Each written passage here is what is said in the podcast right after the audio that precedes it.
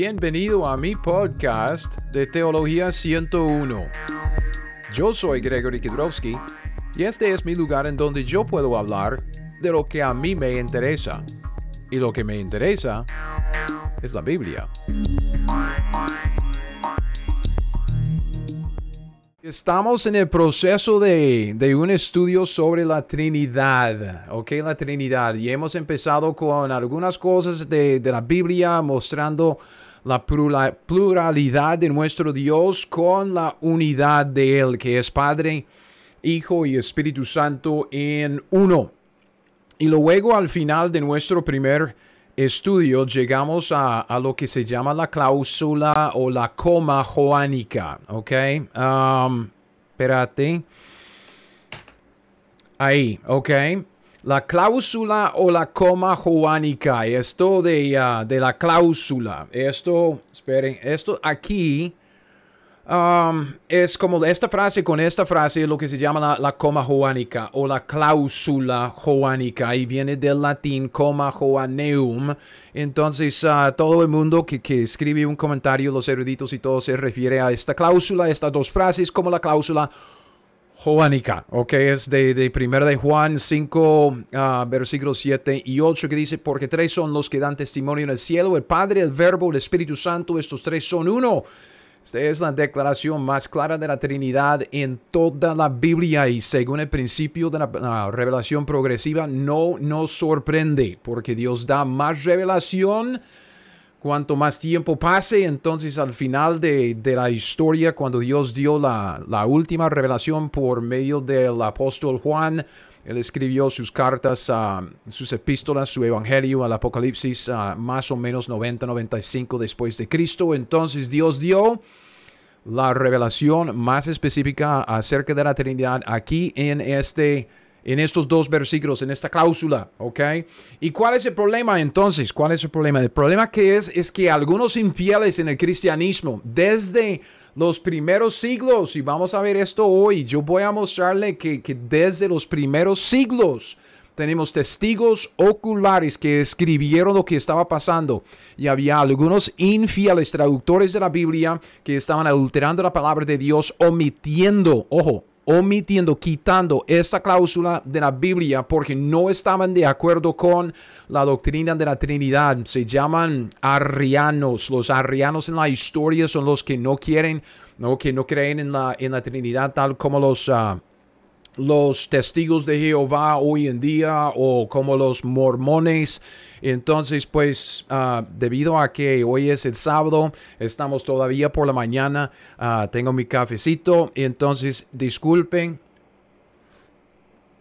Qué rico, man. Jugo del cielo, ¿verdad? Ok, entonces, ¿cuál es el problema? El problema es que muchas Biblias modernas Debido a la influencia de esos infieles, quieren quitar esa cláusula uh, joánica. Entonces aquí tiene la Reina Valera 1960 y también varias traducciones modernas que quitan esta cláusula. ¿Cuál es mi tesis en este estudio? Mi tesis es muy sencillo. La omisión de la cláusula joánica de 1 de Juan 5, 7 y 8 es la obra del diablo. Entonces, ya como que retomando nuestro estudio, quisiera reforzar este asunto.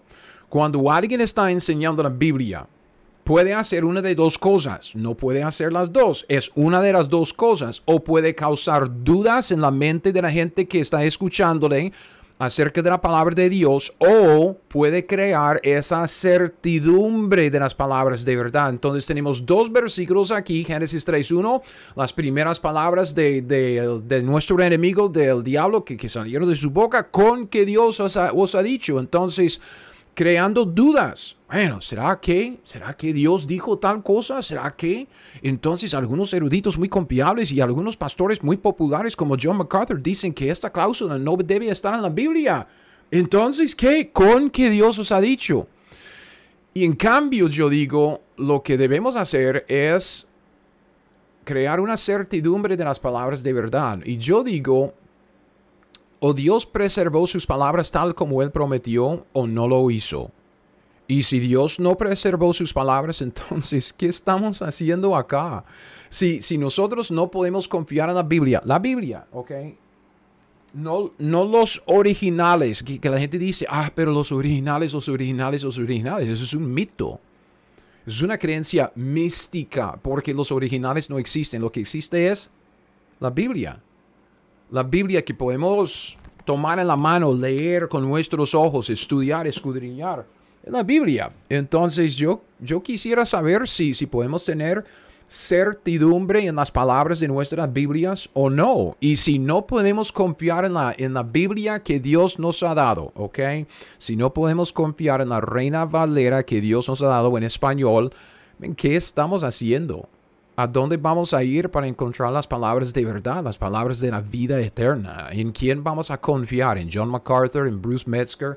Estos son los eruditos que yo cité la, la última vez. Bruce Metzger que dice que esta frase joánica es un pasaje ciertamente espurio, o sea, falso y adulterado. Estos dos, Kurt y Barbara Allen, uh, traductores de la Biblia que crearon su, su texto griego uh, muy crítico uh, de, de, la línea mala. Ellos dicen que es imposible que la cláusula joánica formaba parte del original. Y, y yo digo, um, por lo que vamos a ver hoy, no, no es cierto. Y hoy, vea, hoy, después de ver todo esto, ahí está la, cita también de John MacArthur. Después de todo esto, de, ver lo que Dios prometió acerca de sus palabras, Salmo 12, y luego preservar sus palabras, que, que Dios no va a dejar ni una jota ni un tilde que, que no se cumpla de su palabra. Yo digo que debemos empezar desde una posición de fe, ¿ok? Que Dios prometió preservar sus palabras y yo quiero saber en dónde puedo encontrarlas. Si alguien dice, no, las palabras se preservaron ahí en los manuscritos de, de hebreo y griego y arameo, ok, en latín, ok, entonces tenemos que aprender hebreo, griego, latín, y todo. Pero yo digo, por lo que veo en pasajes como 2 de Timoteo 3, 15 y 16, tal como Timoteo tenía las sagradas escrituras que eran inspiradas por Dios. Nosotros también podemos tener las sagradas escrituras porque Timoteo tenía copias, copias y traducciones de la Biblia. Entonces, honestamente, no es tan difícil um, trazar la línea de nuestras Biblias. Vamos a ver esto luego, pero solo de una manera de, presentar la idea. Este mapa es de mi, um, de mi estudio, de mi, de mi enseñanza, el video sobre la historia de la escritura, el desarrollo de la escritura a través de la historia. Entonces vemos que, que todo empezó aquí en Jerusalén. Una buena línea sale con el Evangelio de Jerusalén a Antioquía. Pablo salió en sus tres viajes misioneros de Antioquía y empezó iglesias por Asia Menor y hasta Europa, por acá.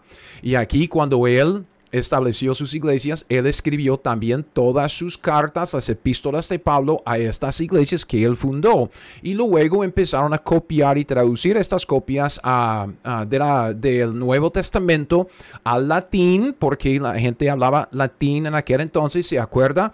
Que pusieron el, el, encima de Cristo en la cruz en griego, que en hebreo y en latín. Entonces, latín era un idioma muy conocido en aquel entonces. Entonces, una de las primeras traducciones que vemos en la, del Nuevo Testamento es del griego al latín, también al siríaco, si tengo el acento bien. Yo creo que, creo que eso es un poco uh, diferente. Siria, vea, Siria. Entonces, uh, vemos una de las primeras traducciones del Nuevo Testamento al siríaco uh, que se llama la Pesita. Entonces muchos quieren hablar de la Pesita porque es una de las uh, traducciones más, uh, más antiguas y vamos a hablar de esto luego. Pero para que sepa, tenemos una línea de Biblias que salió por acá, la buena línea, que es la línea de texto bizantino porque este área se llamaba antes el imperio bizantino, de, de la cual llegó el texto recibido, pero también salieron los textos con algunos apóstatas para la ciudad y la universidad en Alejandría, Egipto. Entonces de ahí salió para Roma y de ahí salen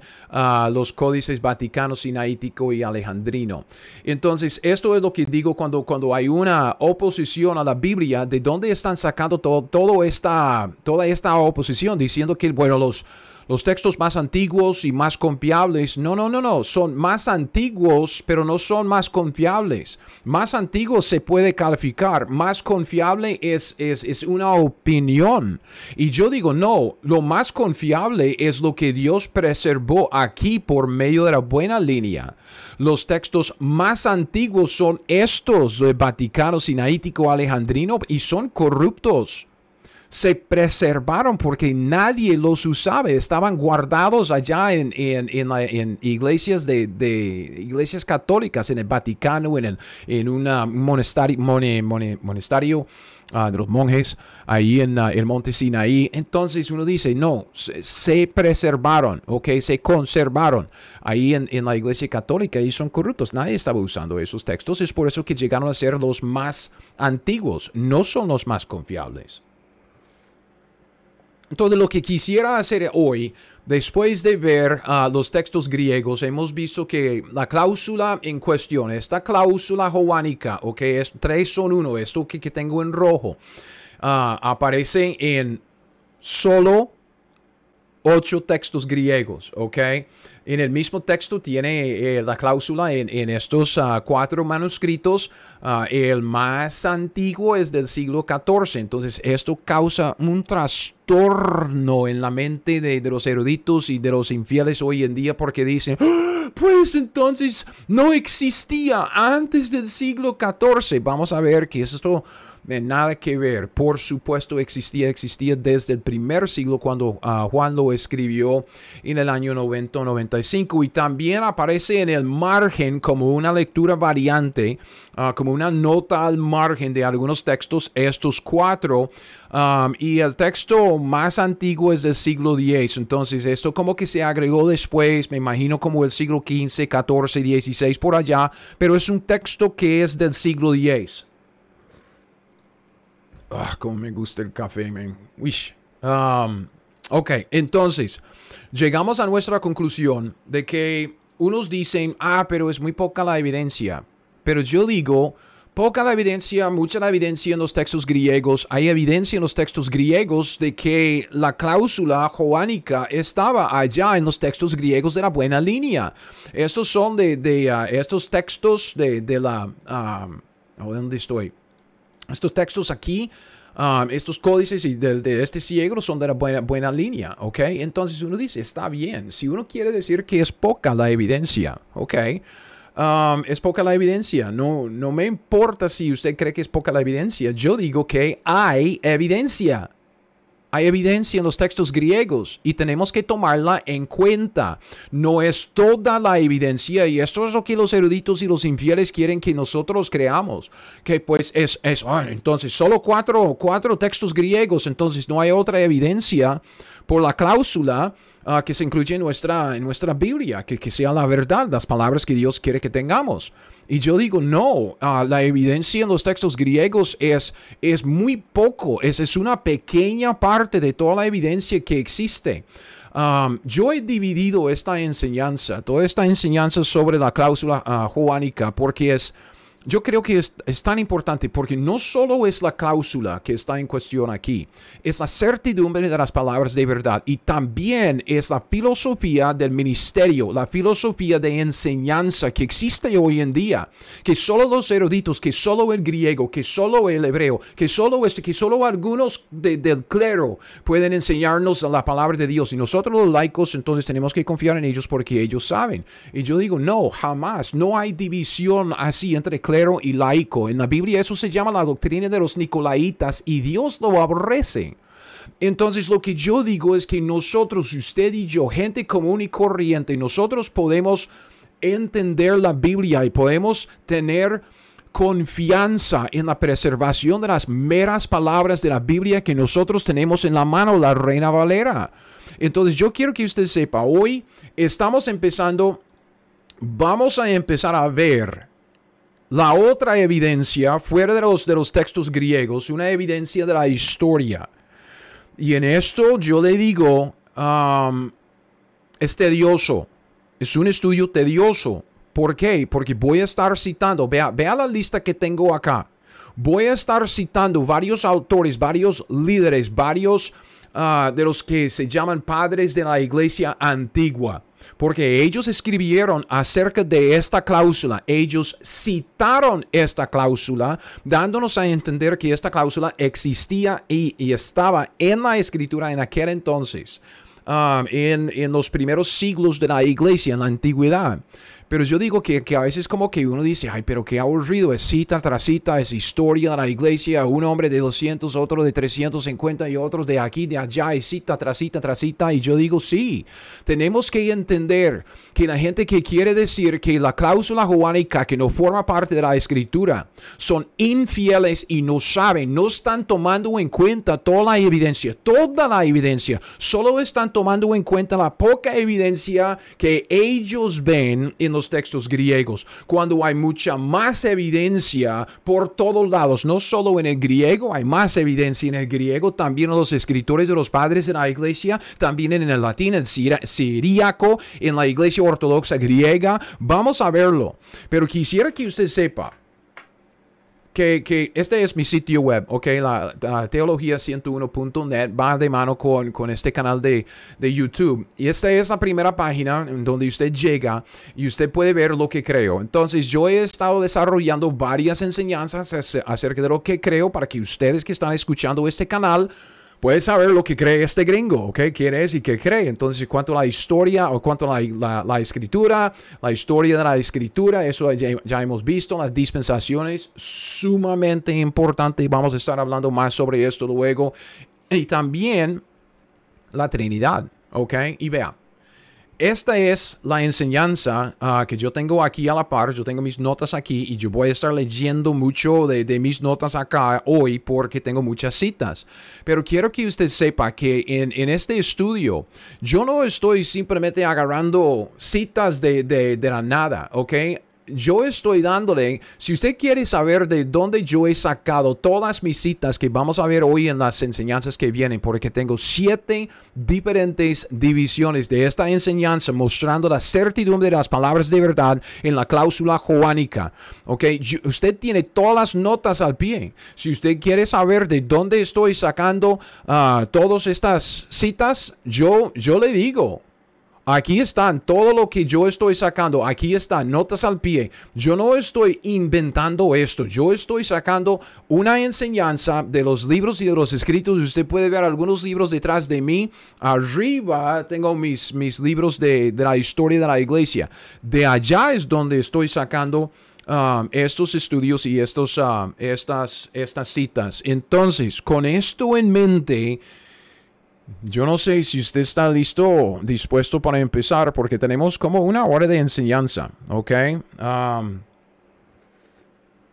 Voy a ir como medio rápido porque como dije son citas. Uh, tenemos que hacer una pausa en algunos como para, para hacer una explicación más, más profunda, más, más amplia, uh, porque simplemente se debe hacerlo. Pero eso como que me hace doler el cerebro, honestamente. Eso es como, a veces es, es, uno dice, pero es tanta, tanta información. Pero lo que quiero que usted haga conmigo, ok, siga las fechas. Ok, obvio, yo, yo voy a estar citando varias varias personas, ok, varios autores de diferentes épocas de la iglesia, pero yo lo puse todo en orden, orden cronológico. Ok, entonces cuando empecemos o cuando empezamos acá, vamos a ir en orden, porque yo quiero que usted sepa, vea, um,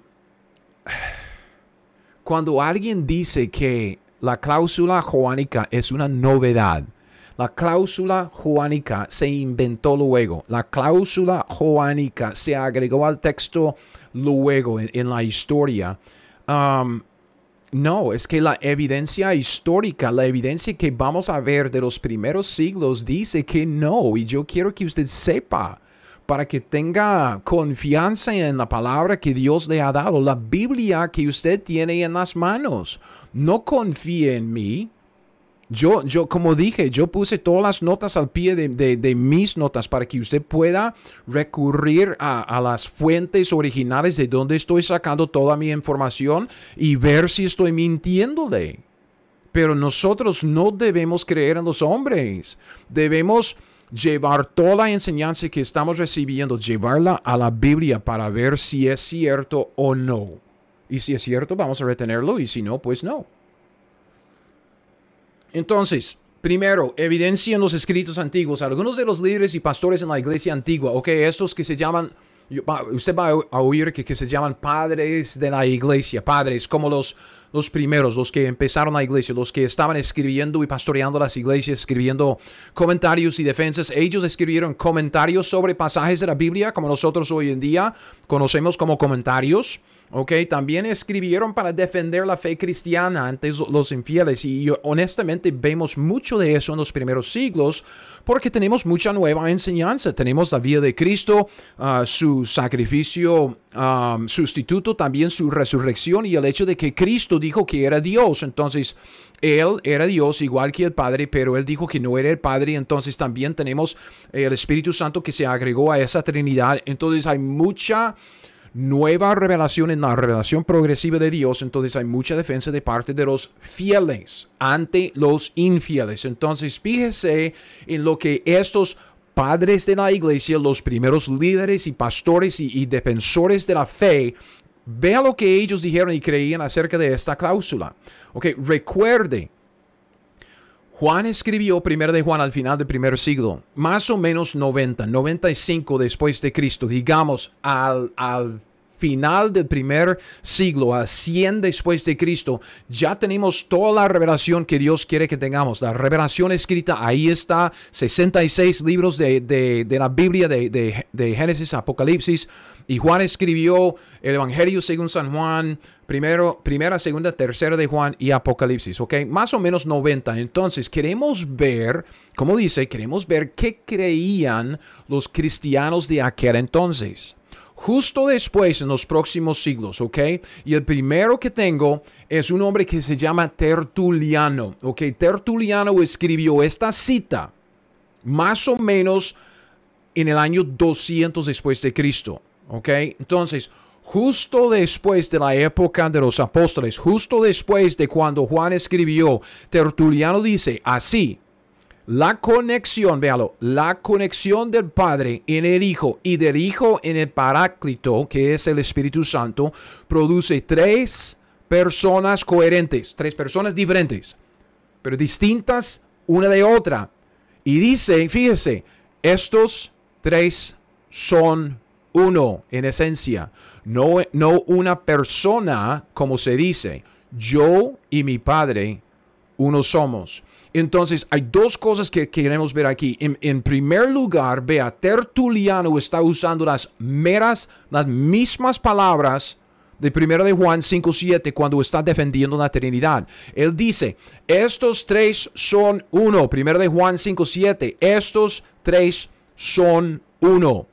El hombre está citando 1 de Juan. Y si usted dice, pues no está citando el, el, versículo porque no, no da la referencia dice las meras palabras, las mismas palabras. Cualquier traducción que usted saca, yo tengo la traducción de Tertuliano en inglés, es lo mismo, son las mismas palabras de 1 de Juan 5.7. Estos tres son uno. These three are one. Entonces, Tertuliano escribió estas palabras más o menos 100 años después de cuando el, el apóstol Juan escribió 1 de Juan. Y la segunda cosa que quisiera que usted observe acá es, es como Tertuliano junta esta frase, estos tres son uno de 1 de Juan 5.7, con esta frase, yo y mi Padre uno somos, que es una cita de Juan 10.30. Ok. Tertuliano junta las palabras de Primera de Juan con las palabras del Evangelio según San Juan, yo y el Padre uno somos, y esto va a ser muy importante luego, porque Juan 10.30, esta frase, Juan 10.30 es uno de los pasajes más importantes para demostrar la unidad, la unidad entre la Trinidad, especialmente entre el Hijo y el Padre. Entonces Cristo dice, yo y el Padre uno somos. Tertuliano cita, ¿cómo se dice? Cita esto como la escritura, como una autoridad, igual que cita estos tres son uno de primera de Juan 5.7. Entonces, la cláusula, vea lo que eh, digo acá, la cláusula joánica no es ninguna novedad.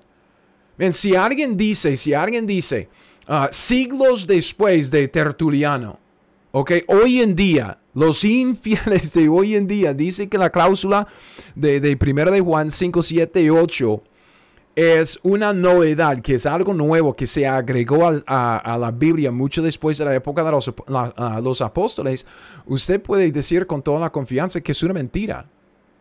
Y honestamente, si, si alguien lo dice, o, o es ignorante, o está mintiendo, porque la gente sabía gente como Tertuliano, la gente sabía de la frase, estos tres son uno, de la cláusula de 1 de Juan 5, 5, 7, y están citando 1 de Juan 5, 7, y esta cláusula juánica, tal como la escritura, como Juan 10, 30, dándole la, misma autoridad, citando una, la cláusula y citando el Evangelio. Es, es lo mismo, es la escritura, es la autoridad, tal como vemos en Tertuliano. Ok.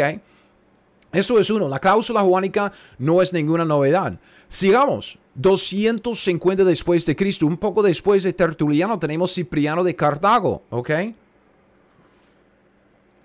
No Cartago uh, uh, del este de San José, Costa Rica, porque yo vivía ahí en, el, en, Tres Ríos, uh, cerca de Cartago. Entonces, los que están escuchándome de Cartago, mucho gusto. Um, qué buena, buena buena ciudad allá, Cartago, en, Costa Rica. Pero Cartago, allá Cartago de la antigüedad, Cipriano, ¿ok? Cipriano de Cartago, año 250, observe, es otro autor de la antigüedad como Tertuliano, pocos años después de la época de los apóstoles, y, y él dice lo mismo, y está juntando los mismos dos pasajes. Él dice, el Señor dice, yo y el Padre uno somos, ¿ok? Esto es Juan 10, 30.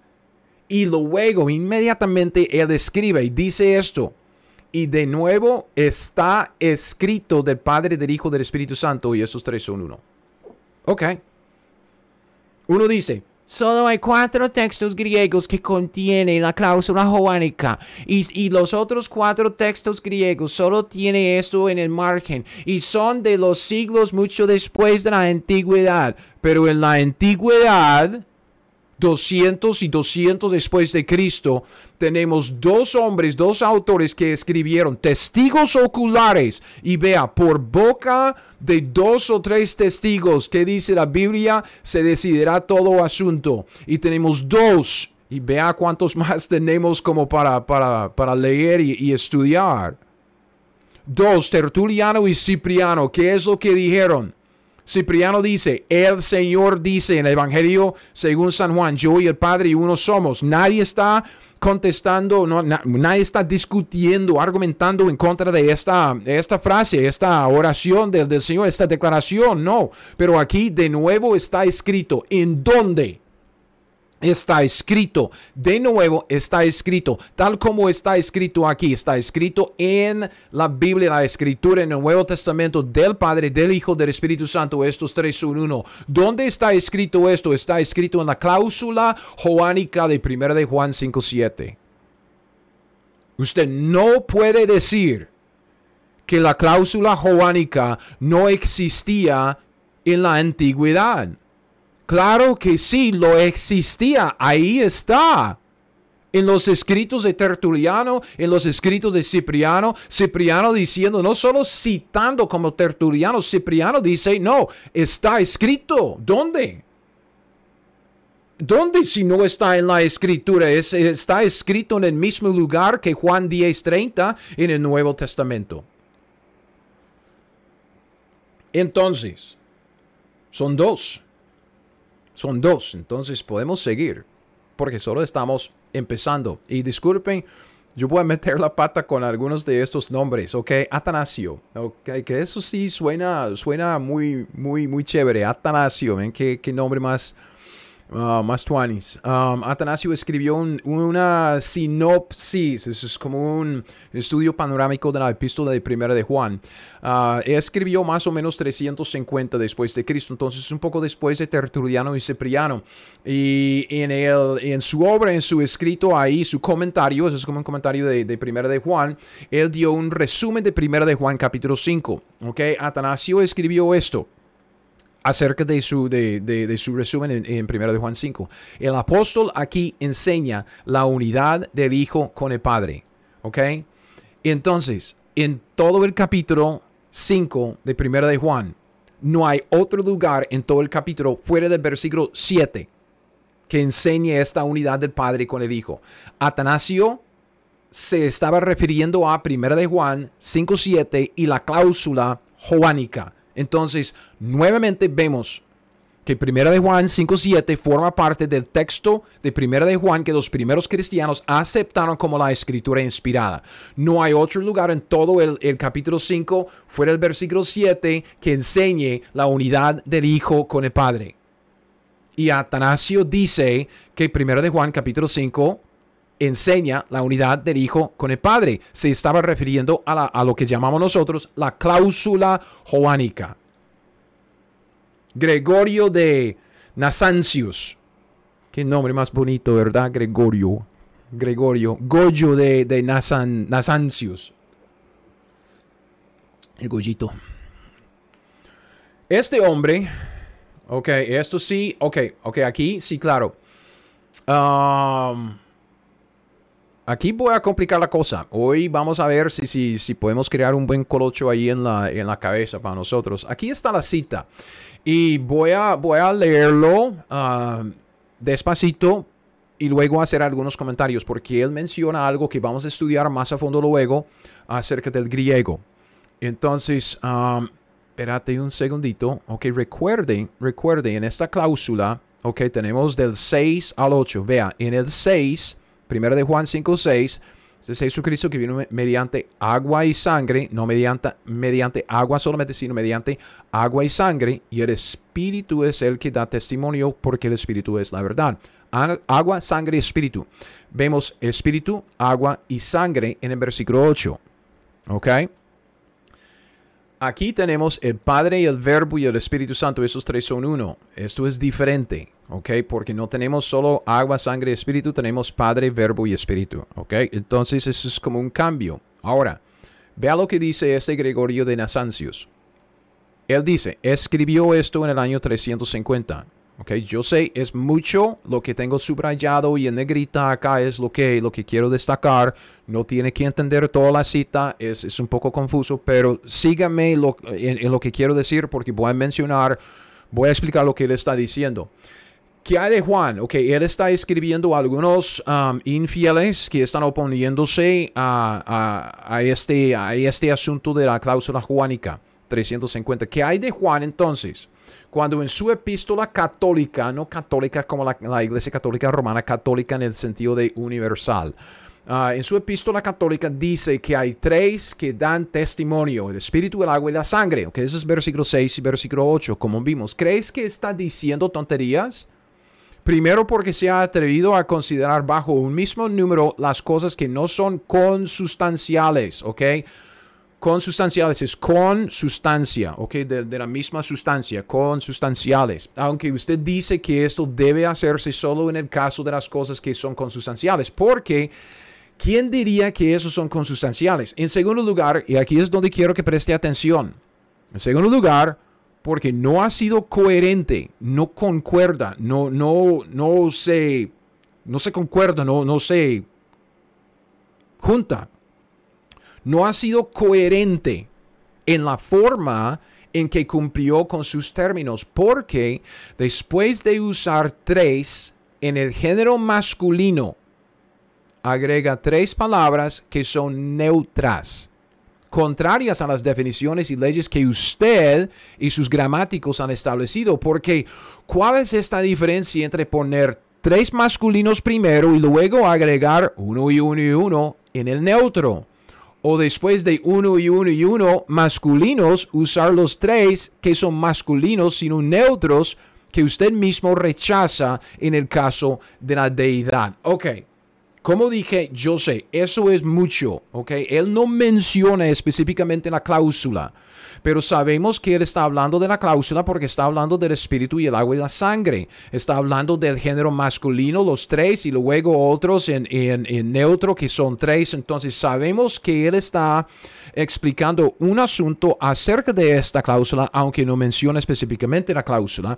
Vamos a analizar este, este asunto luego en más detalle, pero quiero que usted vea el argumento que él está dando, porque este argumento salió en el año 350. No es nada nuevo conmigo ni con, con nadie que quiere defender la palabra de Dios y la cláusula juánica.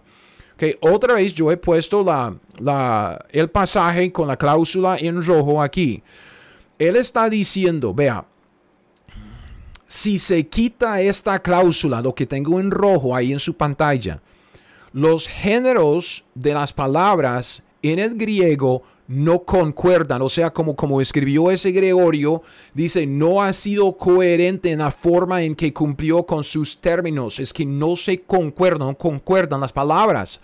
Vea, las palabras espíritu, agua y sangre son neutras en el griego. Sin embargo, en este versículo 8 se tratan como si fueran masculinas, o sea, tres son los masculinos, espíritu, agua y sangre, neutros. Y estos, estos tres masculino concuerdan. Entonces, el Padre y el Verbo, aquí, porque si quitamos esta frase, si quitamos esta frase, lo que tenemos es agua, sangre, espíritu, neutro. Luego sigue espíritu, agua y sangre, neutros. ¿Ok? Sin embargo, en, en el versículo 6, los neutros somos, son tratados como neutros. Pero aquí en el versículo 8, tres son los espíritu, agua y sangre, se tratan como si fueran masculinos. Estos tres masculinos. ¿Por qué el cambio? Si usted quita esta frase, la cláusula joánica, la cláusula que declara la Trinidad, la, más clara declaración en toda la escritura acerca de la Trinidad, si usted quita esta frase, estos tres son uno, no tiene sentido el cambio de neutro a masculino porque es el Padre y el Verbo quiénes son los masculinos. ¿Ok? Entonces, el Padre y el Verbo del versículo 7 son masculinos en el griego. Y debido a esto, las palabras neutras, espíritu, agua y sangre, del versículo 6 llegan a ser masculinas en el versículo 8 porque se refieren al Padre, Hijo y Espíritu Santo. Pero si usted quita esta frase, la cláusula joánica, si usted quita esta cláusula, esta frase, Solo tenemos las tres palabras neutras en el versículo 6 que se repiten en el versículo 8 como si fueran por ninguna razón masculinas. ¿Ok? Entonces, lo que hemos de ver acá y lo importante que, que hemos de ver. A ver, nuestra observación entre todos los detalles que, que, pueden confundirnos y, y, como dije, yo voy a explicarle esto luego y tengo otros dibujos y todo como para explicar este asunto de griego. Es que este hombre Gregorio de Nazancios, él vio el problema gramatical en 1 de Juan 5, uh, 6, del 6 al 8. Él vio ese problema en el año 350. Si se quita la cláusula de la Trinidad en el versículo 7, la gramática no tiene sentido. La gramática es compuso, la gramática es torpe. Ok, usted no tiene, ¿cómo? ¿Por qué ese cambio? No tiene ninguna razón gramatical por el cambio de neutro a masculino de 6 a 8 si usted quita la frase ah, de la Trinidad en el versículo 7. Uh. Entonces, cuando estos eruditos hoy en día dicen que los padres de la iglesia, los primeros líderes de la iglesia, ah, ahí en la antigüedad, no sabían nada de esta cláusula, otra vez yo digo, o son ignorantes que, que no, no han visto la, la evidencia que nosotros estamos analizando en este momento, o están mintiendo, simplemente están mintiendo. Um, otro, otro. a ver, Teodoros del siglo IV, más o menos 360, porque él escribió durante el tiempo del emperador romano Juliano, y él, ese Juliano reinó más o menos 3, 360, 363, anda por ahí. Entonces, él sacó un tratado, él sacó un librito, ¿ok? Un, como un, escrito sobre un, un, se llama Un solo Dios en la Trinidad de la epístola de Juan Evangelista. Y con solo este título, un tratado sobre un solo Dios en la Trinidad, ¿ok? Dando una defensa de la Trinidad. Un solo Dios, pero en tres personas, dando una defensa con base en la epístola de Juan el Evangelista, ¿ok? Entonces, vea, vea lo que pasa por el título, es que no, no, no tengo el contenido, solo el título, con solo el título de esta obra podemos ver que aún en el siglo IV, 360 por ahí, um, cuando ese hombre escribió, había evidencia, tanta evidencia testificando acerca de la veracidad de la cláusula joánica en 1 de Juan 5, 7, 8, el pasaje que presenta a Dios en una Trinidad, que él sacó todo un tratado sobre el asunto. ¿Ok? Entonces yo tengo... Um, ese es un hombre que escribió más o menos en el año 1825, Ben David. Y él dice, este es un testimonio notable. Testimonio de Teodoros y su tratado, dando una defensa de la Trinidad con base en la epístola de Juan el Evangelista. ¿ok? Ya que implica la existencia y la notoriedad del versículo a mediados del siglo IV, ¿ok? Y no solo esto, y, voy a mencionar esta, eh, esto otra vez, varias veces realmente, de que él está dando una defensa que piense en el año 360, él está dando una defensa sobre la Trinidad, porque había gente en aquel entonces, un grupo que llegó a ser llamado los arrianos, porque seguían a un hombre que se llamaba arriano. Los arrianos, ellos no creían en la Trinidad. Entonces, los fieles estaban sacando varias defensas como sus tratados, sus escritos sobre un solo Dios en la Trinidad. Pero vea la importancia de, esto, de que él está dando su defensa con base en 1 de Juan, el evangelista, ok, la epístola de Juan el evangelista, 1 de Juan, que sabemos que en 1 de Juan, el pasaje que habla de la Trinidad, Dios siendo una Trinidad, es la cláusula joánica. Entonces, a ellos no le daban ningún temor, ni ansiedad, ni cuestión nada en sacar la cláusula juánica como su primera defensa en cuanto a la Trinidad. ¿Por qué? Porque ellos estaban bien bien convencidos de que primero de Juan 5, primero de Juan capítulo 5, versículos 7 y 8 con la cláusula formaban parte de la escritura. Y los arrianos nunca dijeron lo contrario. O sea, si yo digo hoy en día, la cláusula joánica forma parte de la escritura, hay un montón de eruditos, montón de pastores, montón de, de, escritores, un montón de teólogos y teólogas de YouTube y de Facebook y del Internet que van a decir que no, que no, que no, que no, que no, que no, que no. Pero en aquel entonces, ni los infieles que se oponían a la Trinidad, ni los infieles se oponían a la cláusula joánica. Porque ellos también, igual que, que, la gente fiel como Teodorus, los arrianos sabían que 1 de Juan 5, 7 y 8 con la cláusula formaba parte de la escritura. Ellos nunca dijeron lo contrario, nunca. Entonces es un testimonio notable.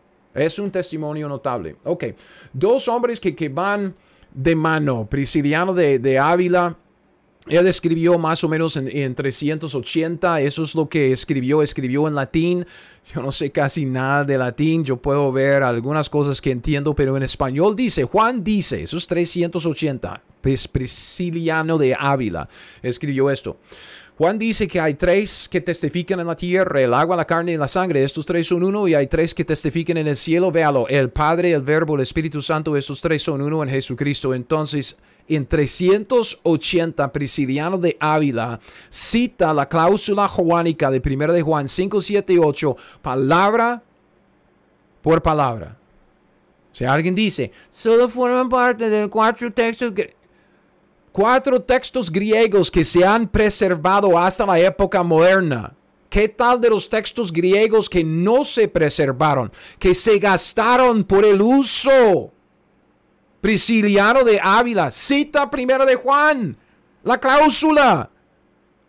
Entonces existía, estaba en la escritura en 380 y aún antes con Tertuliano y con Cipriano lo que hemos visto. Um, uh, Prisciliano tenía un, un enemigo, ok, alguien, ellos como que eh, estaban en, eh, en, contra el uno con el otro con, con puntos de doctrina.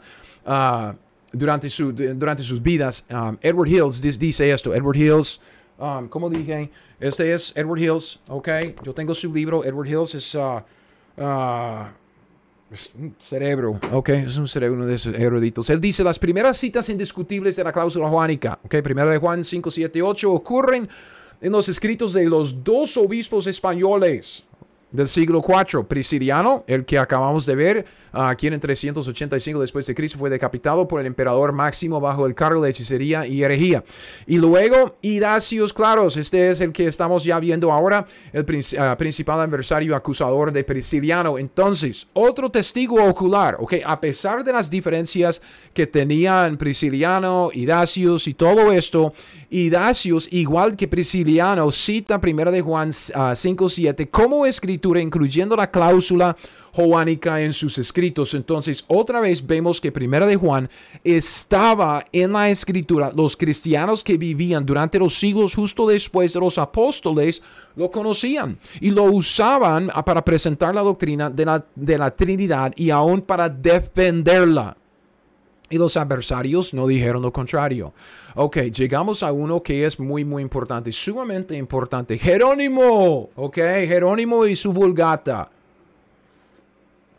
Muchos quieren decir mucho sobre Jerónimo, pobrecito, que, que escribió la Biblia, que, que, la Iglesia Católica adoptó luego, entonces no vamos a dar excusas por, por esto, pero San Jerónimo, ok, año 382, yo puse esta fecha porque él empezó a, alrededor del año 383 a, traducir la Biblia al latín vulgar, ok, al latín vulgar. Terminó su obra en 405. Su traducción al latín vulgar llegó a ser llamada la Vulgata. ¿ok? Porque es la traducción al vulgar, ¿ok? Vulgar que quiere decir común o popular, cuando estamos hablando del latín vulgar, estamos hablando de, del latín que era común entre la gente común y, el latín popular. Entonces, la vulgata de Jerónimo ah, era un, se escribió, se tradujo al latín que, que, era hablado por las clases populares, la gente común y corriente. O sea, eso se distinguía del latín clásico. Era una estructura menos complicada, se dice, ¿ok? Entonces, un, como eso es como algo más, más de la gente normal, más, más de la calle, digamos, más de la gente común y corriente. Obviamente, esta traducción de la Biblia, la Vulgata, llegó a ser la Biblia oficial de la Iglesia Católica Romana durante la época del oscurantismo, lo que se llama la Edad Media, más o menos de 500 a 1500, hasta la Reforma no queremos fijarnos tanto en la Biblia como una autoridad, aunque voy a hacer una referencia a la Biblia. Esto sí, lo que quisiera es sacar lo que, lo que Jerónimo dijo acerca de los textos griegos que él usaba y también que estaban disponibles cuando hizo su traducción al latín. Y fíjese bien, 380, estamos hablando del cuarto siglo.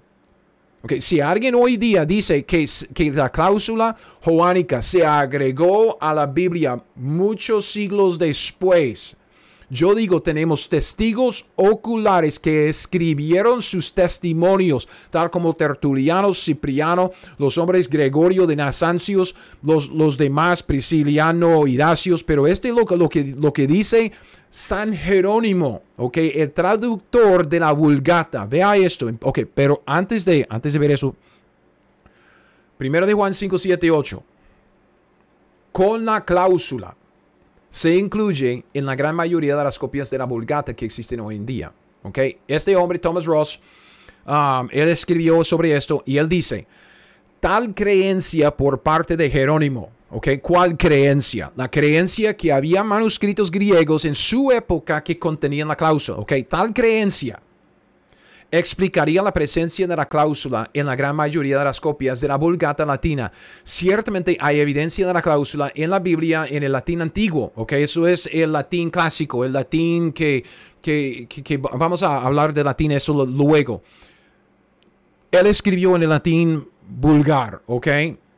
Pero Thomas Ross dice que ciertamente hay evidencia de la cláusula en la Biblia en el latín antiguo y en varias otras fuentes antes de Jerónimo.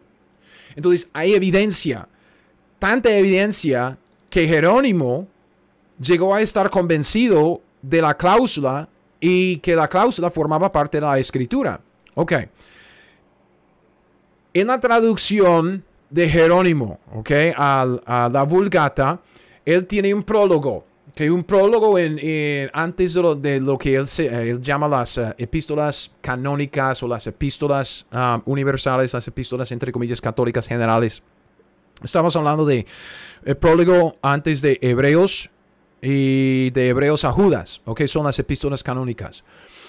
Voy a leerlo todo, ok, todo el, um, todo el prólogo, pero quisiera que usted preste atención a lo que él dice en este segundo párrafo, que el prólogo de las epístolas canónicas de Jerónimo. El orden, dice Jerónimo, eso es lo que Jerónimo dice escribiendo el prólogo eh, acerca de su traducción, dando base y razón por la cual él hizo tal o cual cosa en, su, en el orden de los libros y en lo que él incluyó en, su traducción. Él dice, el orden de las siete epístolas, que de Hebreos a Judas, que se llaman canónicas, no es el mismo entre los griegos que siguen la fe correcta y el que se encuentra en los códices latinos, donde Pedro, siendo el primero entre los apóstoles, también tiene sus dos epístolas primero. Entonces estaban en aquel entonces decidiendo en, cuanto a la orden de, de, las epístolas. Ok, está bien.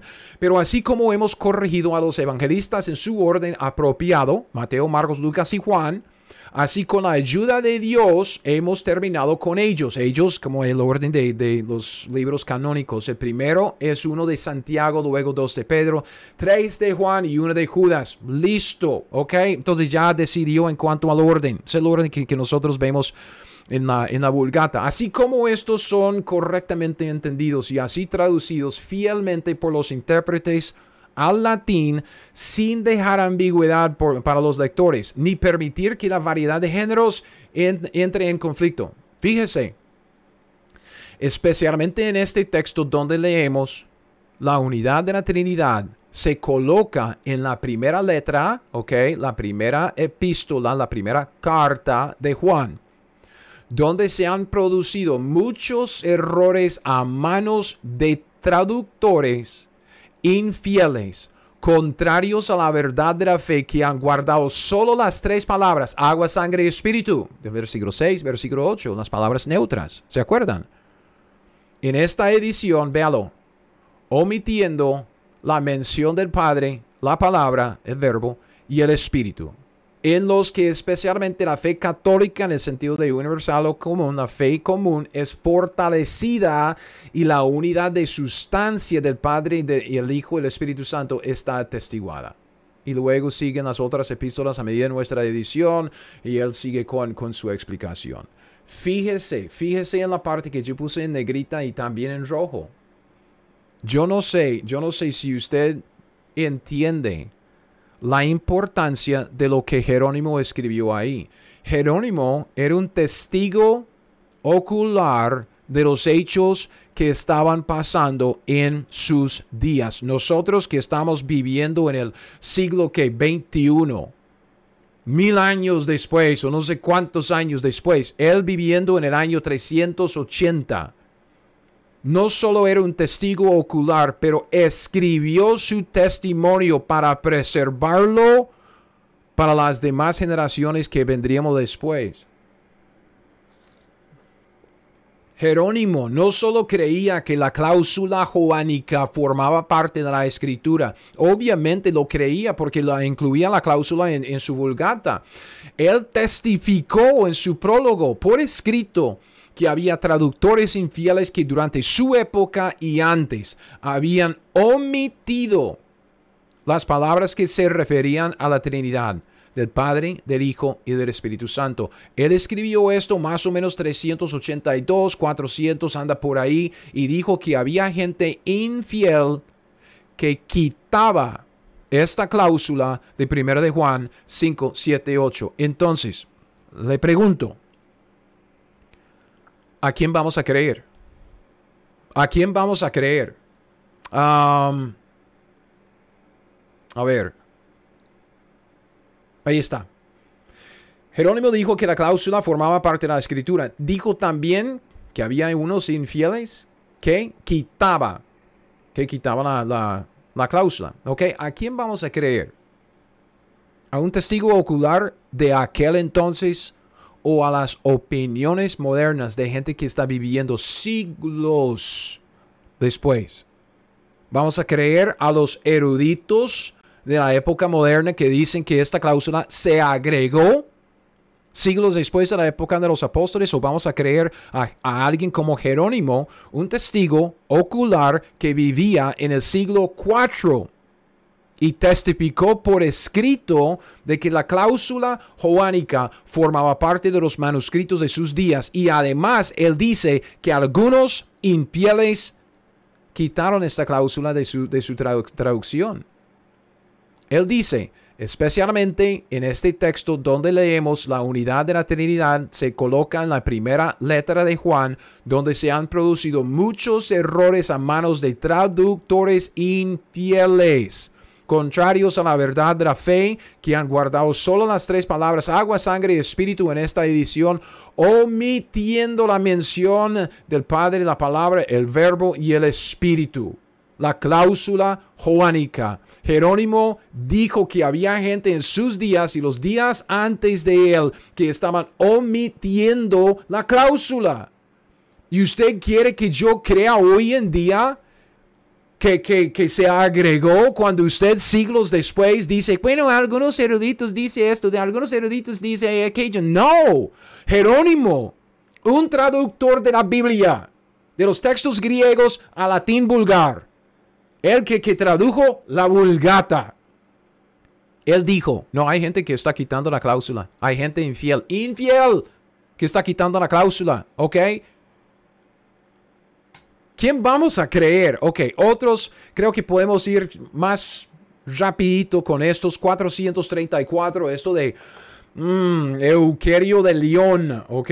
Tengo una cita por, por, un hombre que se llama Leonardo Twells. Él hizo un montón de, uh, de investigación académico sobre este asunto, entonces tengo varias citas de ese Leonardo. Él dice, Euquerio de León, en un tratado llamado Fórmulas Espirituales Inteligente o algo así, en el capítulo 11, párrafos 3 y 4, establece tanto el séptimo como el octavo versículo del quinto capítulo de la primera epístola de San Juan 434, Euquerio de León está citando y explicando la cláusula joánica en el mismo orden en que lo tienen nuestras ediciones impresas, excluyendo así la queja común de que el séptimo versículo es solo una explicación mística y, ah, mística del octavo. Entonces, otra vez vemos a alguien de la antigüedad, 434 después de Cristo. Euquerio de León está citando la cláusula. Otro, 484. Yo creo que...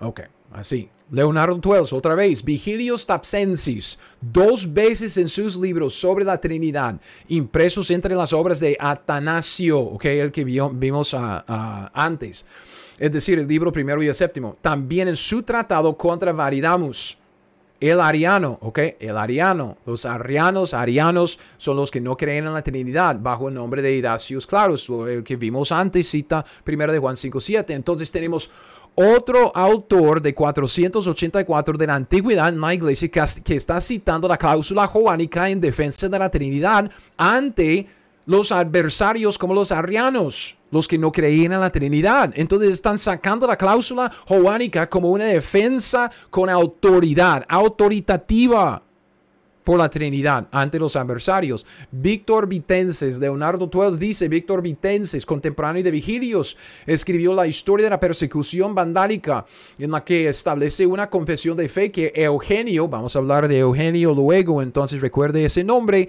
obispo de Cartago y los obispos ortodoxos de África ofrecieron al rey Uneric, un partidario de los arrianos, los que estaban en contra de la Trinidad, quien llamó a esos obispos a justificar la doctrina católica de la Trinidad. En esta confesión dice, presenta en el año 484, entre otros lugares en la Escritura, defendieron la cláusula ortodoxa de 1 de Juan 5.7, dando así la más alta certificación que la creían genuina. Tampoco, ok, fíjese, eso es lo que yo estoy diciendo. Fíjese en, esta, en, en lo que él dice acá. Tampoco los arrianos que podemos encontrar se opusieron. no se opusieron a usar la cláusula juánica como defensa de la Trinidad, de modo que las partes contendientes, los arrianos y los ortodoxos, los dos de aquellos días, parecen haber estado de acuerdo en dar fe de este pasaje. Primero de Juan 5, 7 y 8, con la cláusula joánica. Entonces, Eugenio, en el concilio, lo que realmente era una asamblea, un sínodo, a mí no me gusta la palabra concilio, pero, ok, concilio de Cartago, año 485 por ahí, Eugenio cita, primera de Juan 5.7, palabra por palabra, exactamente como lo vemos en nuestras Biblias hoy en día. Él dice, esas son las palabras de Eugenio de 485, para que podamos enseñar hasta ahora, más claramente que la luz, que el Espíritu Santo es ahora una divinidad con el Padre y el Hijo, lo prueba el evangelista Juan. Porque dice, Juan dice, hay tres que dan testimonio en el cielo, el Padre, el Verbo y el Espíritu Santo, y estos tres son uno. Él está citando el apóstol Juan. ¿Dónde dice Juan esto?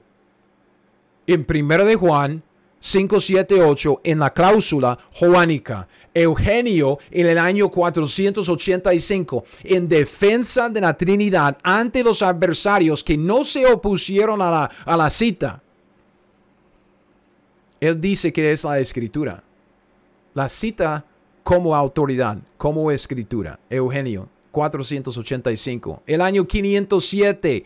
Fulgentius Ruspensis, ¿ok? Él cita 1 de Juan 5, 7 varias veces en sus escritos y sus adversarios, debido a que el texto era tan bien conocido, no pudieron refutarlo. Es otra vez, es lo que hemos visto varias veces. Aún los adversarios no pueden, no pueden decir lo contrario. Otra vez, Leonardo Twells, Fulgentius Ruspensis otro escritor ortodoxo del mismo país, cita las controvertidas palabras en varios lugares de sus obras, lo que demuestra además que los arrianos alrededor de Uneric y el concilio de Cartago no podían reputar ese texto porque si lo hubieran hecho, ningún escritor del lado católico, ortodoxo, digamos, de la cuestión se habría atrevido a utilizar un testimonio desconcertado, mientras que, mientras que el recuerdo de esa derrota aún era reciente. Está diciendo lo mismo.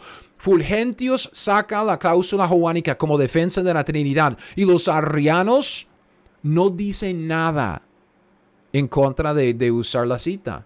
Los dos de ambos lados del argumento de la Trinidad aceptaban la cláusula joánica como la verdad, como la escritura. Casiodorus, ok, esa es otra cita larga, ok, pero es importante, es importante, voy a explicar por qué.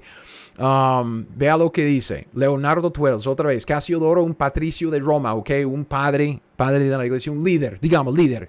Una persona notable por recomendar celosamente la selección de copias antiguas y correctas de la Biblia. Era un traductor de la Biblia que era celoso por una buena traducción, por tener buenos textos griegos, buen ah, método, técnicas de, hacer la traducción y luego llegar a una traducción bien hecha, ok, bien hecha, dice, celosamente la selección de copias antiguas y correctas de la Biblia a los monjes bajo su dirección para su uso constante, copias libres de errores y por cotejo, o sea, por comparación con el texto griego. Y que en lugares dudosos consulten dos o tres libros antiguos y correctos. Entonces, si hay un lugar en donde los textos que tenían ahí a la mano no, no, concordaban, ellos podían recurrir a, libros antiguos y, correctos como nosotros estamos viendo en Tertuliano, Cipriano y esa gente de la antigüedad. Ok, eso es lo que está diciendo. Pero, pero, Tan efectuosamente preocupado era este hombre, estaba por la pureza del texto sagrado, Cassiodorus, que mientras dejaba la corrección de otros libros a sus notarios, a sus subordinados, no confiaba en otra mano que la suya para reformar la Biblia. Además, él mismo declara que escribió su tratado de ortografía con el propósito de promover la transcripción fiel de, la escritura. Otra vez, es un hombre bien celoso por la traducción fiel de la escritura. Dice, por lo tanto, debe ser de considerable importancia en la presente disputa. Es una disputa, una, ah, una, un argumento en contra de la cláusula juánica, ok, el tema que estamos estudiando.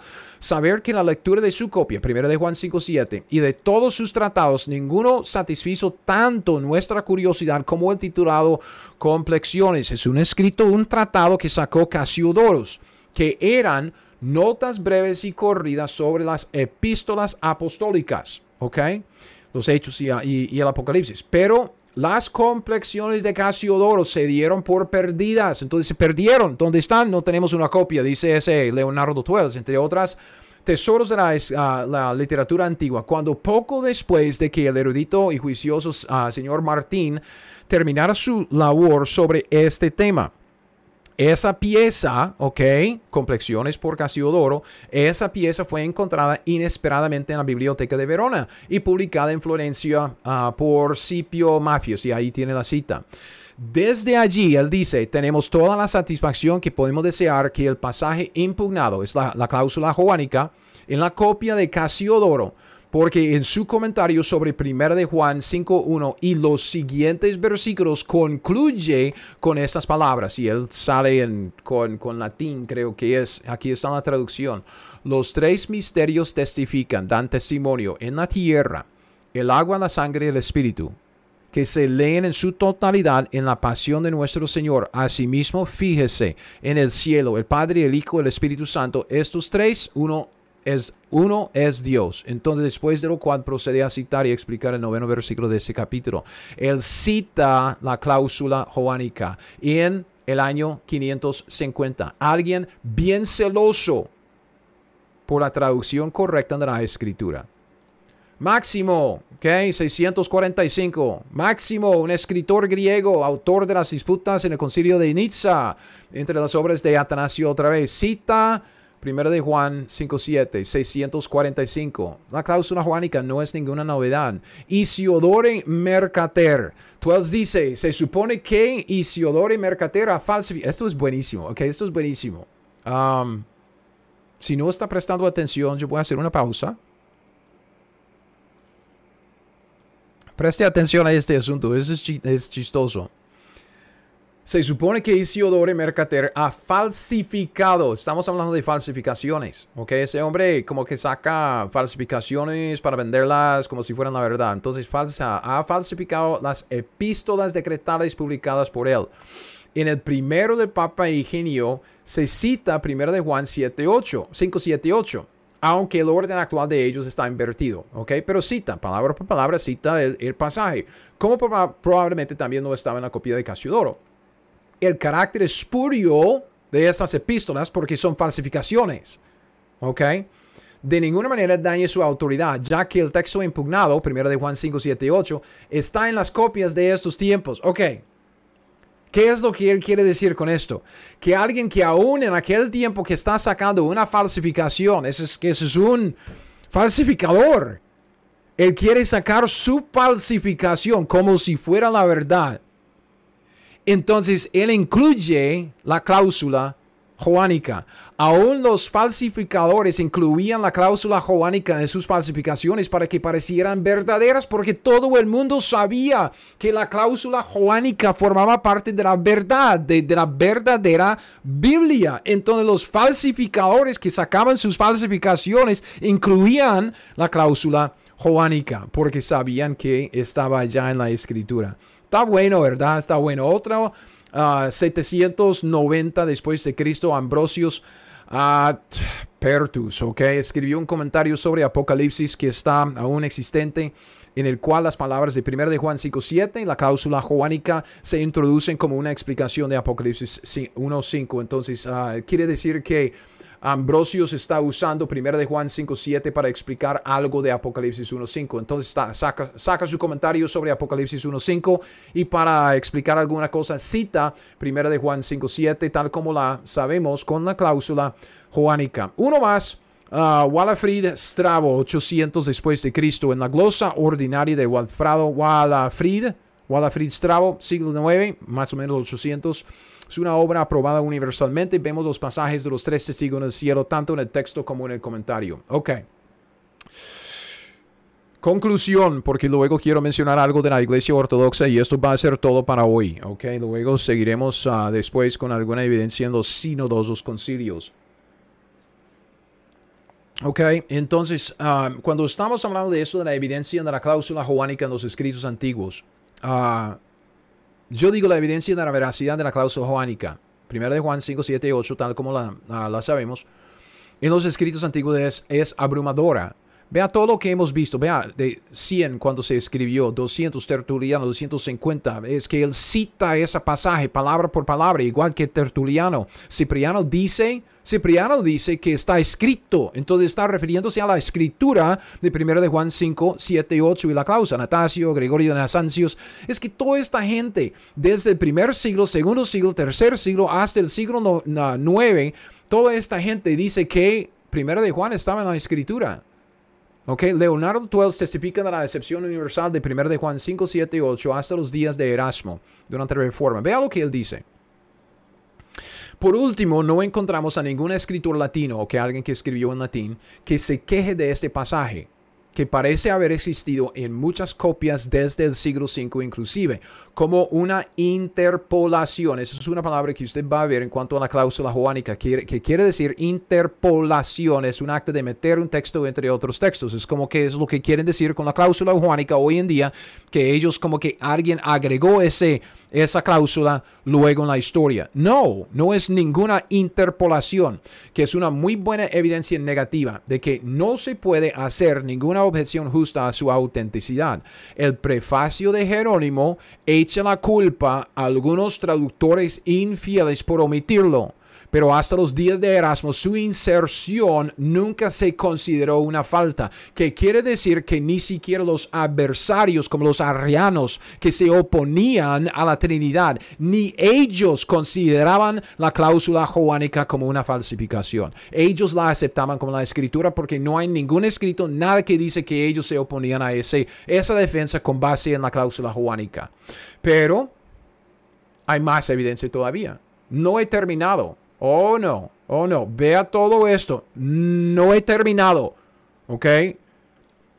Brevemente, la iglesia ortodoxa griega. ¿Ok? Además de la evidencia de la cláusula joánica en los escritos de los líderes en la iglesia antigua, ¿ok? desde el siglo, desde el año 200 con Tertuliano hasta el, siglo 9, vemos la misma cláusula en los escritos oficiales de la iglesia ortodoxa griega, ¿ok? Um, la cláusula en cuestión se incluye en, dos, uh, dos escritos oficiales de la Iglesia Ortodoxa griega. Primero sus leccionarios y también en sus Biblias, okay, las Biblias que esta iglesia imprime. Okay, ¿Qué es un leccionario? Si usted no sabe qué es un leccionario, un leccionario simplemente es una colección de varios pasajes de la Biblia, no toda la Biblia, pero varios pasajes y se usa el leccionario en el servicio de la iglesia para lecturas congregacionales así. Entonces, leccionarios para lecturas, ¿ok? En la, en la iglesia. La cláusula joánica se incluye en, las, en los leccionarios oficiales de la iglesia ortodoxa griega, ¿ok? Que es una, una iglesia ah, antigua. Vamos a voy, a, voy a explicar eso luego. Y en, las Biblias que ella imprime, ¿ok? Entonces, la importancia de esto.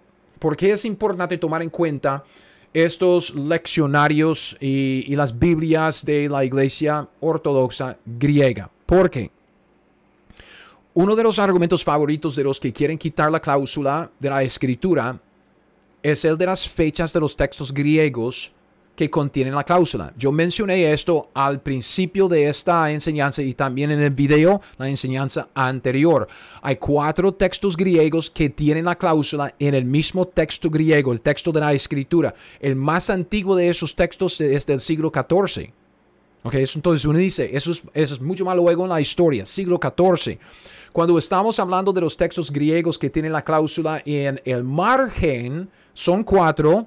El más antiguo es del siglo X, pero se agregó la nota al margen mucho después, siglo XIV, XV, XVI, por ahí. Entonces, siglo X.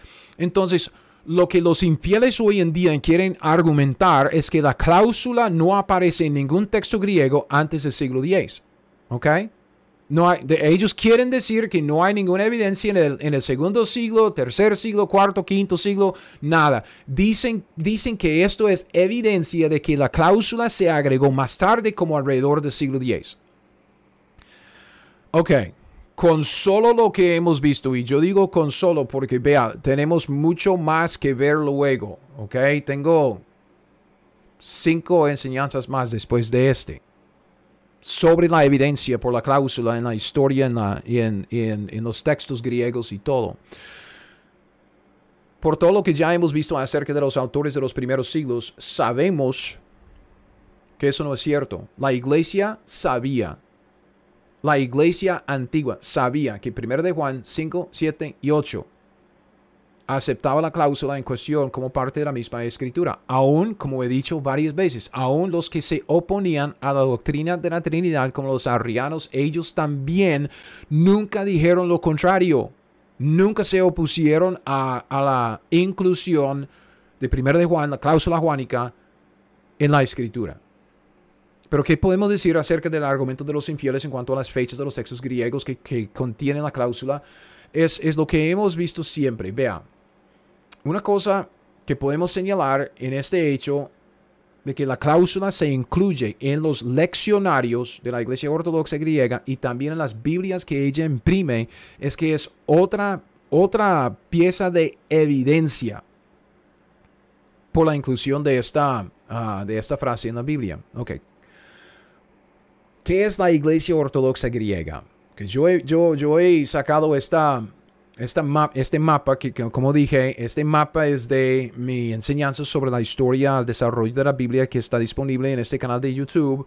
La iglesia ortodoxa griega es la iglesia que, que preservaba los manuscritos y los textos de la buena línea de, de Biblias por acá, ¿ok? Hasta la época de la Reforma.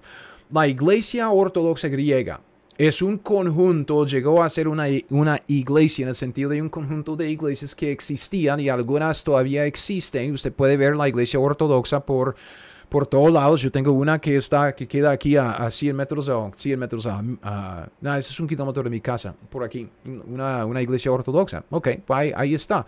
Pero empezó por, por esta área, esta área del mar Mediterráneo era un área, como, como dije, bizantino, formaba parte de lo que se llamaba antes el imperio bizantino. Entonces va a ver eso del imperio bizantino, iglesia ortodoxa, eso como que misma área al norte del mar Mediterráneo.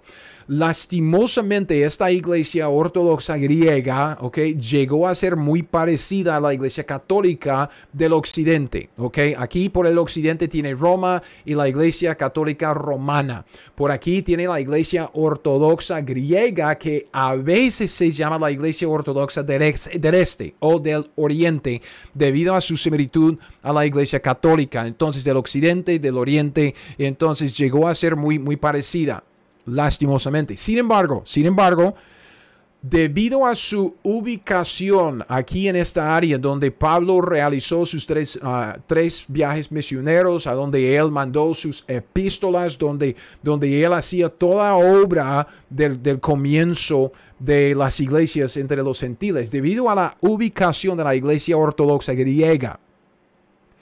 Las primeras iglesias que, que Pablo fundó por esa área, vemos que el texto griego texto griego, las copias que se hicieron de las copias de, Pablo y de todo el Nuevo Testamento, vemos que el texto griego que se preservó en las iglesias ortodoxas griegas eran de la buena línea de Antioquía, no de la línea de Alejandrina, no del Vaticano sinaítico alejandrino, más bien es la colección de los textos que llegaron a ser llamados el texto recibido, es el texto bizantino, ¿ok? Entonces estamos hablando de texto recibido, el texto que se usó para traducir las Biblias confiables que salieron ahí durante la, reforma y un poco después. Estos textos, el texto ah, recibido se preservó por lo menos en parte, yo digo en gran parte, en la iglesia ortodoxa griega. Y vea esta cita que tengo el Nuevo Testamento utilizado por la Iglesia Ortodoxa es el texto que se llama patriarcal de los padres, que es una forma de texto bizantino, del imperio bizantino de esta área por acá. Ah, como era de esperar, el texto patriarcal es más cerca, más parecida, más parecido al texto receptus que el del texto de la mayoría o de texto alejandrino. Entonces, ¿qué quiere decir que es de esta buena línea? El texto patriarcal de la iglesia ortodoxa griega también contiene la coma joaneum, la cláusula joánica.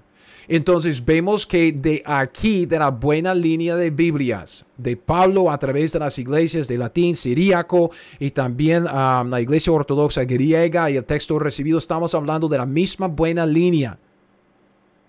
Vemos la cláusula en, uh, que se incluye ahí en, en, los textos. Entonces, ¿cuál es la defensa de la cláusula que, que vemos aquí? Es esto. Entonces, síganme el argumento no es razonable creer que la iglesia ortodoxa griega, con su dedicación al texto de la escritura en griego, tanto que se llama iglesia ortodoxa griega, ¿ok? No es razonable creer que la iglesia ortodoxa griega corrigió sus textos griegos para incluir la cláusula joánica que según los infieles solo aparece en los textos del latín antiguo. Este es el argumento, que no, es que la cláusula joánica solo aparece en el latín, no aparece en el griego. El griego, los textos griegos son, son, son los más recientes ahí del siglo XIV, del siglo X, entonces solo formaba parte de las traducciones al latín. No, no es razonable creer que la Iglesia Ortodoxa griega, con su dedicación al texto de la Escritura en griego, no es razonable creer que ellos corrigieron sus textos griegos utilizando el latín. Eran celosos por el griego, tan celosos que su iglesia llegó a ser llamada la Iglesia Ortodoxa griega. Griega por su dedicación al griego. Entonces, es decir, que el texto griego de las iglesias del Oriente, del imperio bizantino, por donde Pablo empezaba sus iglesias, es decir, que si el texto griego de las iglesias del Oriente, ¿ok? Del imperio bizantino, en donde, por donde Pablo empezaba iglesias, es decir, que si el texto griego no incluía la cláusula, como, como quieren decir los infieles de hoy en día, la cláusula joánica durante los primeros siglos, los de estas iglesias que llegaron a ser llamadas la Iglesia Ortodoxa griega. Es decir, que ellos tuvieron que corregir sus textos griegos con el latín antiguo. No es razonable que un conjunto de iglesias tan dedicadas al griego como para llegar a ser llamada la Iglesia Ortodoxa griega corregiría sus textos con el latín. Jamás. Ok, jamás. Um, el hecho de que la cláusula, véalo aquí, el hecho de, que la cláusula de Juan aparece en los leccionarios y en las Biblias de la Iglesia Ortodoxa griega es evidencia convincente de que estaban los textos griegos que aquellas iglesias utilizaban durante los primeros siglos. ¿Ok? Una razón por la cual la cláusula no aparece en ningún texto griego de estas iglesias, ¿ok? Es lo que yo he dicho antes. Es porque ellos estaban utilizando la escritura, estaban usando sus textos griegos, tal como una Biblia se gasta con el uso hoy en día y tenemos que reemplazarla comprando una nueva Biblia. Ellos estaban usando, utilizando sus textos griegos ahí en la obra del Señor, enseñando a los creyentes, evangelizando a los inconversos, se gastaban y tuvieron que copiarlos para tener una copia nueva. Entonces, obviamente no vamos a tener muchos de los textos griegos de la antigüedad de esa área del mundo porque estaban usando la escritura, estaban usando los textos que tenían. Si usted ve un texto, un manuscrito de la antigüedad bien preservado, ¿ok? El códice vaticano, el códice sinaítico, el códice alejandrino, ¿ok? Si usted ve los más antiguos, usted sabe una cosa, usted sabe que nadie usaba ese texto, ¿ok? No se gastaba. Si no se gastaba es porque nadie se estaba utilizando el texto. Los manuscritos más antiguos no son necesariamente los más confiables, más bien son los menos usados. Los más antiguos son los menos usados. ¿Y por qué será? ¿Por qué será que nadie usaba esos textos? Porque eran corruptos y todo el mundo en aquel entonces uh, lo sabía. Unos ejemplos, ¿ok? Unos ejemplos de los leccionarios y ahí voy terminando. Leccionarios de la iglesia ortodoxa griega que contienen la cláusula de 1 de Juan 5, 7 y 8. El leccionario del siglo, del siglo que es 5, uh, siglo 6 más o menos 500, anda por ahí. El leccionario titulado Apóstol, Apóstolos y Colección de Lecciones contiene la cláusula. Ok, esto quiere decir que durante los primeros siglos, antes del, del año 500, las iglesias del imperio bizantino, el área del norte del mar Mediterráneo por donde Pablo empezaba iglesias, aquellas iglesias aceptaban 1 de Juan 5, 7 y 8 con la cláusula que los infieles hoy en día ponen en duda. 500 el año 500. No, esto se agregó después. ¿Cómo sabe usted cuando hay leccionarios de aquel entonces que incluyen esa, esa cláusula? En la iglesia ortodoxa griega. ¿Usted cree que, que esta cláusula no formaba parte de los textos griegos que ellos tenían? Pues jamás. Otro de 730. 730 es un leccionario que se llama Ordo Romanus. Esta también, este también contiene la cláusula de 1 de Juan. Uh, 5, 7 y 8. ¿Ok? También sus Biblias. Sus Biblias, las Biblias que esa iglesia, aquella iglesia imprime. David Cloud dice esto. Los Nuevos Testamentos impresos por la iglesia ortodoxa griega, tantos antiguos como modernos, contienen 1 de Juan 5, 7. Una vez más no es posible creer que incluirían esto sobre la base de otra cosa que no sea la evidencia del griego. Siendo guardianes de la lengua griega, despreciarían el latín. Entonces, hay una abundancia, hermanos, abundancia de evidencia por 1 de Juan 5, 7 y 8 en los escritos de la antigüedad. La cláusula joánica era tan bien conocida desde los primeros siglos de la iglesia que los líderes y los autores de los primeros siglos citaban y usaban este texto como una defensa de la Trinidad ante sus adversarios. Y si alguien dice que no hay evidencia por la cláusula en la antigüedad, o son ignorantes o están mintiendo. Pero no hemos terminado porque también hay mucha más evidencia. Y en el siguiente video vamos a ver la evidencia en los concilios, que ah, ah, prefiero llamarlos sínodos o asambleas. Entonces, hasta aquí llegamos. Yo soy Gregory Kidrowski. Este es mi canal de YouTube, Teología 101. 101 porque no creo que sea tan difícil aprender la Biblia. Honestamente, hay certidumbre en las palabras de verdad. No deje que nadie ponga en duda lo que Dios ha dicho, con que Dios os ha dicho. Ah, pero la cláusula joánica no formaba parte. Sí, formó parte de la escritura desde el primer siglo hasta hoy en día. Usted tiene la certidumbre de las palabras de verdad en la Biblia que usted tiene en su mano, la reina Valera. O Dios preservó sus palabras tal como prometió o no lo hizo. Y si no lo hizo, es un mentiroso y no podemos confiar en él. No, la cláusula joánica está en pie, es, es, forma parte de la escritura. Y como siempre, para terminar, si usted quiere estudiar la Biblia más personalmente conmigo, yo asisto a una iglesia aquí en los Estados Unidos, en el estado de Kansas, en la ciudad que se llama Lenexa. Ah, es ah, un suburbio que queda a la par de, ah, de, Kansas City. Entonces, yo voy a poner los vínculos y todo aquí abajo de este video. Gracias si usted llegó a, esta, a, la conclusión de este video. Gracias por haberlo visto. Espero que haya sido una bendición para usted y espero que vuelva para seguir conmigo en este estudio acerca de la certidumbre de la cláusula joánica en 1 de Juan 5, 7, 8. Gracias por escuchar mi podcast Teología 101. Ahora, si usted quiere las notas de este estudio o de cualquier otro estudio que he sacado, todos mis estudios están disponibles en mi sitio web teología101.net. Es teología101.net. Y con esto lo dejo. Hasta el próximo. Siga fiel. Aprenda la Biblia y haga lo que ella le dice.